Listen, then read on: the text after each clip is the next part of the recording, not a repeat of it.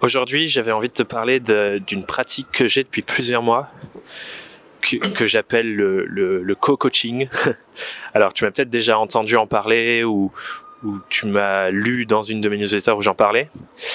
Euh, pour en savoir vraiment plus et voir euh, concrètement à quoi ça ressemble, je t'invite à regarder mon tout premier vlog sur la chaîne YouTube. Mais en quelques mots, le co-coaching, c'est l'idée de régulièrement te, te voir ou faire un rendez-vous avec quelqu'un autour de toi, de préférence quelqu'un qui est dans la même dynamique que toi, un autre freelance par exemple, ou quelqu'un euh, qui est dans la même dynamique professionnelle que toi en ce moment, et de toutes les semaines faire un point sur où vous en êtes dans votre activité, c'est quoi vos objectifs de la semaine prochaine, vos enjeux, et quelles sont les actions que vous allez poser pour ça. Et de toutes les semaines vous voir, ça peut être sur un déjeuner, ça peut être un, appel tous les lundis matins, et de faire ça de manière régulière, ça vous pousse à avancer,